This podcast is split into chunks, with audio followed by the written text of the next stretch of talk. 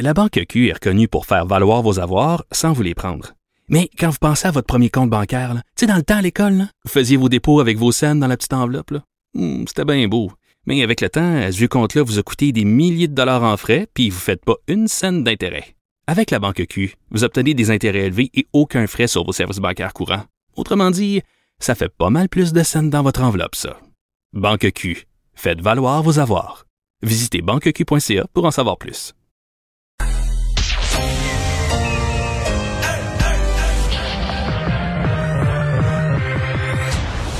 Deux, deux, deux, deux, deux animateurs cohérents, deux visions différentes. Une seule émission, pas comme les autres. Mario Dumont et Vincent Dessureau. Cube, Cube Radio. Bonjour tout le monde, bienvenue à l'émission. On va être ensemble pour les deux prochaines heures. Bonjour Vincent. Salut Mario. On se parle dans un instant, mais tout de suite, dans les prochaines secondes, on va se joindre à l'équipe de 100% Nouvelles à LCN. Alors, retrouver à 15h30 notre collègue Mario Dumont. Salut Mario. Bonjour. La hausse euh, du nombre de cas à l'espace de 24 heures, 187 aujourd'hui. Ça faisait plusieurs semaines qu'on n'avait pas vu ça. Et on a senti le premier ministre François Legault quand même un peu préoccupé, inquiet. On va l'écouter ensemble.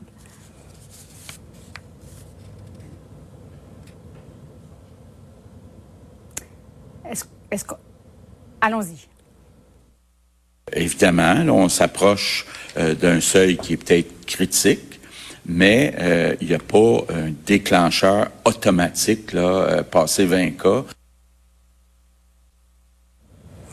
Bon, alors, on est tout près du seuil critique parce que la semaine dernière, le ministre de la Santé, Christian Dubé, parlait de, on était à 10 par 20, par million d'habitants. Euh, il parlait du seuil d'alerte de 20 par million d'habitants. Et aujourd'hui, si on fait la moyenne de la dernière semaine, on est à 16. Alors, effectivement, là, est-ce qu'il y a un niveau d'alerte qui doit commencer à s'activer du côté du gouvernement, selon toi? Ouais. Si on fait la moyenne de la dernière semaine, on est à 16, mais si on regarde le chiffre d'aujourd'hui, euh, on est dépassé le, le, le seuil qu'avait fixé le ministre Dubé. Mais effectivement, il faut regarder ça sur une ce qu'on appelle une moyenne mobile de quelques jours. Donc, faut être faut être prudent. Donc, c'est pas. Je pense que le ton de M. Legault est approprié. C'est pas la panique. En même temps, comme on dit dans les sondages politiques, il faut regarder la tendance. Là. Euh, on était à 40, 50, 60 cas. On est passé à une centaine de cas un petit peu plus. Euh, puis là, tout à coup, on voit le chiffre de 180 apparaître. Plus de 180.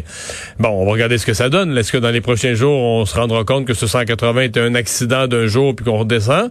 Ou est-ce qu'on on se rendra compte qu'on est vraiment sur une tendance où on s'en va vers, vers les, les 200, 300? On l'a vécu déjà une fois. On le voit ce qui se passe dans d'autres pays.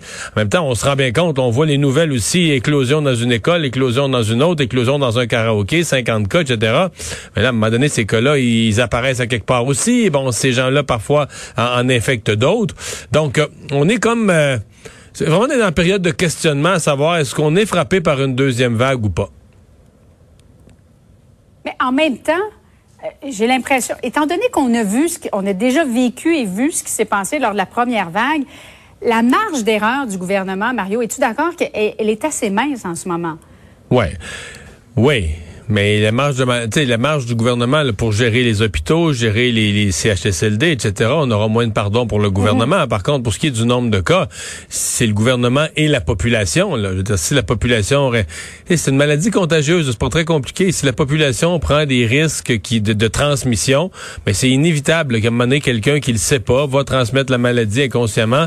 Donc, et ça, bon, là, aujourd'hui, on a entendu la ministre Geneviève Guilbeault dire, euh, par exemple, pour des établissements, des commerces, des bars et autres, euh, la période, et même peut-être pour des rassemblements. Il y a eu une période d'indulgence. Cet été, il n'y avait pas beaucoup de cas. Les policiers donnaient des avertissements, euh, disaient aux gens, vous pouvez pas faire ça, mais il n'y avait pas de sanctions.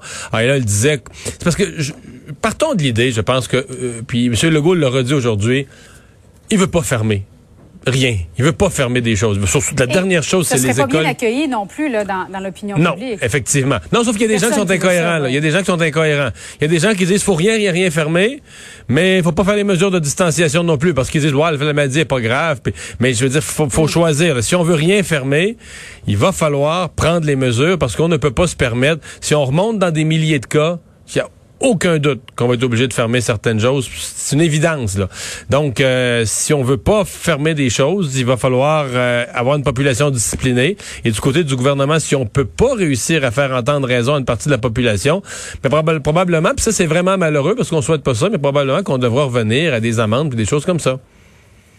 Des sanctions, effectivement. Et on a parlé... Euh, aller aux hautes instances euh, dans l'entourage du premier ministre parce qu'on voulait savoir qu'est-ce qui arrivait avec le, fameux bar karaoké. Est-ce que oui ou non, il y aura des sanctions, des amendes?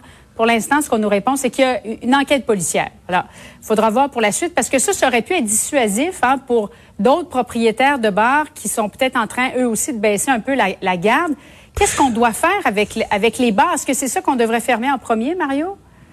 Ben, si on devait fermer quelque chose, ce serait parmi les premières choses qu'on pourrait fermer. C'est probablement ce qu'il y a de moins mhm. essentiel. Mais pour l'instant, c'est pas l'intention du gouvernement. On veut pas fermer les bars. Je pense qu'il y a beaucoup de propriétaires de bars qui ont quand même pris les mesures de façon disciplinée, qui ont perdu des, qui ont perdu des revenus. Et ce serait très malheureux de les punir pour quelques-uns. Non, je pense qu'on, moi, j'entends davantage le, le, pas la menace, le, mais l'avertissement de la ministre Guilbeault que s'il y a des gens qui respectent pas les règles, ce sont eux qui vont payer. Parce que c'est important de dire quand on dit que le gouvernement veut rien M. Legault a, avancé, a précisé sa pensée là-dessus aujourd'hui en disant le confinement général du Québec, là, ça prendrait une vague, une deuxième vague épouvantable pour arriver là.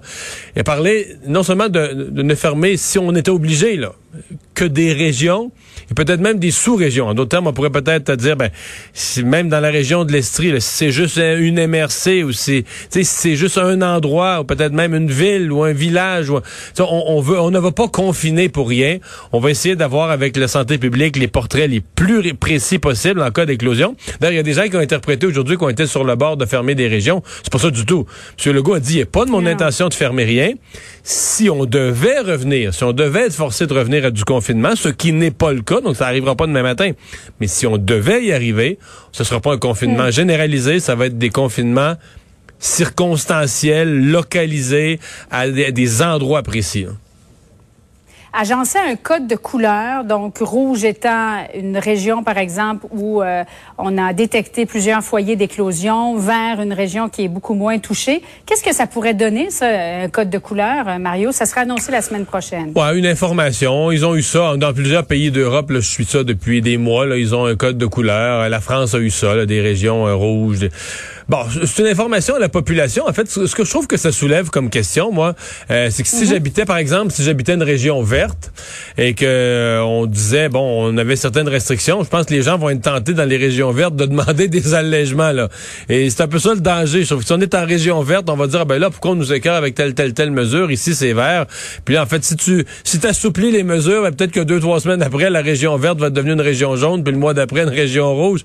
Mais, euh, c'est peut-être aussi pour éviter des déplacements si Montréal euh, redevient, par exemple, devient vert, Bas-Saint-Laurent rouge, on éviterait de, se déplacer de. Oui, c'est un outil, un outil d'information que d'autres euh, que d'autres ont utilisé. Donc je pense pas que ce soit mauvais, mais franchement, je pense pas que ça change là, je pense pas que ça change énormément de choses non plus. Hmm.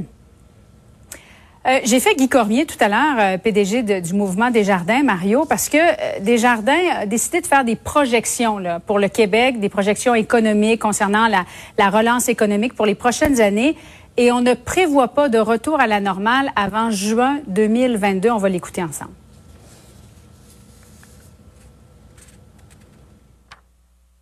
Il y a des secteurs d'activité, il y a des régions au Québec qui sont déjà en train d'être en reprise. On peut penser au secteur minier, on peut penser à la BTB, on peut penser à la Côte-Nord. Il y a des endroits qui vont reprendre plus rapidement. 2021, on va voir une certaine reprise, mais il est clair qu'il y a certaines régions, on peut penser à des régions où c'est plus axé sur le tourisme, sur l'hébergement, sur le, le, divertissement. On peut penser au Bas-Saint-Laurent, à la Gaspésie. Est-ce qu'on va revoir les activités d'avant COVID, là? Ben, ce qu'on dit, c'est probablement que ça va être plus en 2022. 2021 euh, pourrait être une année positive, mais vraiment revenir en contexte de pré-COVID, on est plus en 2022 dans l'analyse de nos économistes. Mario, est-ce que c'est pessimiste selon toi comme projection ou c'est réaliste? Non, ça me paraît réaliste. Je suis assez d'accord avec lui. Il y a des mm. secteurs moins affectés par la COVID qui vont être revenus, mais que l'économie dans son ensemble revienne. Puis on pense, on pense entre autres, tu sais, le secteur du voyage, quand on le prend globalement, euh, des transports, de ce qui vient avec les transports, des retombées touristiques, le secteur du spectacle, etc. Il y a des secteurs où on se dit la retour à une véritable normale, des profits, de la rentabilité. Euh, oui, je pense qu'il faut, euh, il faut donner le temps. L'autre chose, c'est qu'on se rend compte quand on a été frappé par la pandémie, bon, on a espéré un vaccin vite. Là, à part les gens qui veulent euh, faire semblant d'avoir un vaccin pour aider Donald Trump, euh, les gens sérieux, la plupart vont dire, on va avoir un vaccin quoi, peut-être si tout va bien, quelque part à l'hiver, au printemps. Puis là, il y a une prise de conscience aussi que quand on aura un vaccin comme nous au Canada, il y a bien de la critique qui dit, on ne s'est pas placé premier dans le fil d'attente. A plusieurs pays qui sont devant nous. Donc, euh, la première journée, c'est pas tous les citoyens de la Terre qui vont être vaccinés. Là, il y aura un ordre, même dans les pays, il y aura un ordre de priorité. On va vacciner le personnel de la santé ça va protéger le personnel de la santé, etc. Mais ça permettra pas toute l'activité économique de reprendre de façon régulière. Donc, il y a comme une prise de conscience de dire, ouf, là, on espère le vaccin comme solution un peu un peu miracle, parce qu'en bout de ligne, ce sera la seule véritable solution définitive, mais il faut donner le temps au temps. Donc, euh, oui, mais les pronostics de Desjardins, ça me paraît, euh, malheureusement, on voudrait tous que ça aille plus vite, mais ça me paraît assez réaliste. Oui, on s'y fait. Euh, Mario, avant le vaccin, il y aura l'Halloween en octobre prochain. Et là-dessus, on va aller retrouver André Ducharme parce que euh, le directeur de la santé publique, Horacio Arruda, qui a largué une petite bombe hier en disant, ben pensez pas que vous allez passer l'Halloween comme les autres années. Là, ça risque de se faire de façon virtuelle cette année. Et vraiment, Julie, les réactions sont nombreuses parce que personne ne peut concevoir un Halloween virtuel. Comment passer de porte à porte de façon virtuelle, revenir à la maison avec des bonbons aussi, avec des sacs pleins de bonbons? Donc, de toute évidence, de façon virtuelle, ça semble pas être une solution très, très populaire. On a posé la question à des gens et les avis sont partagés, mais pour bien des gens, la fête de l'Halloween, c'est important pour les enfants. Les, les enfants ont besoin de, de normal en ce moment. On écoute quelques commentaires. J'ai une fils de 13 ans et je sais que pour lui, quand même, manquer l'école, euh, les parts, tout ça, ça l'a vraiment affecté émotionnellement.